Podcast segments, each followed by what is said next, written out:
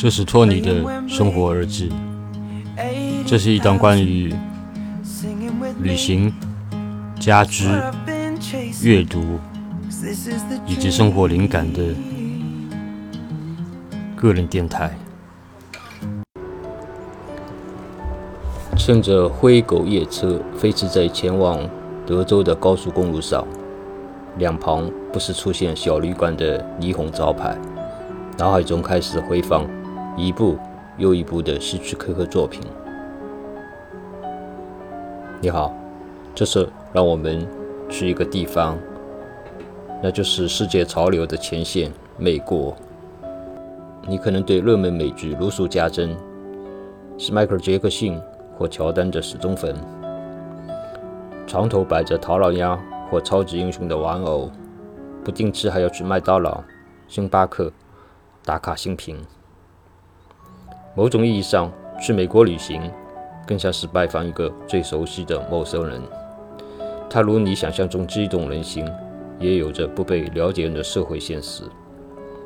而无论如何，美国都有千百种方式让你感慨不虚此行。走遍五十个州，绝对是一个雄心勃勃的计划。即使走马观花的游玩，横贯美利坚大陆，也要一个月。很少有那样的精力和财力，因此面对巨大的版图，你不得不首先进行一场一场艰难的选择：是留在繁华的东海岸，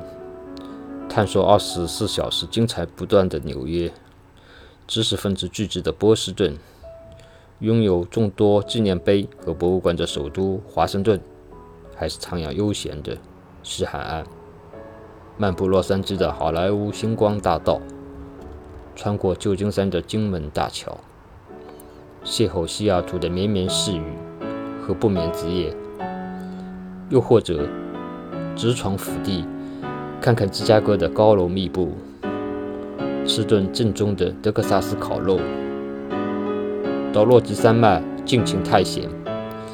在狂野西部寻访一个又一个的地质奇观。还有充满阳光、海浪、欢声笑语的度假天堂——佛罗里达，在那里偶遇迪士尼公主，化化身魔法学徒，都不再是梦想。如果你有国际驾照，不要犹豫，和同行的小伙伴租辆车吧，这才是玩转美国最地道的方式。连接芝加哥和洛杉矶的六十六号公路。堪称经典，蓝岭风景大道和太平洋海岸公路则会分别带你领略山与海的壮美。今天的分享就到此为止。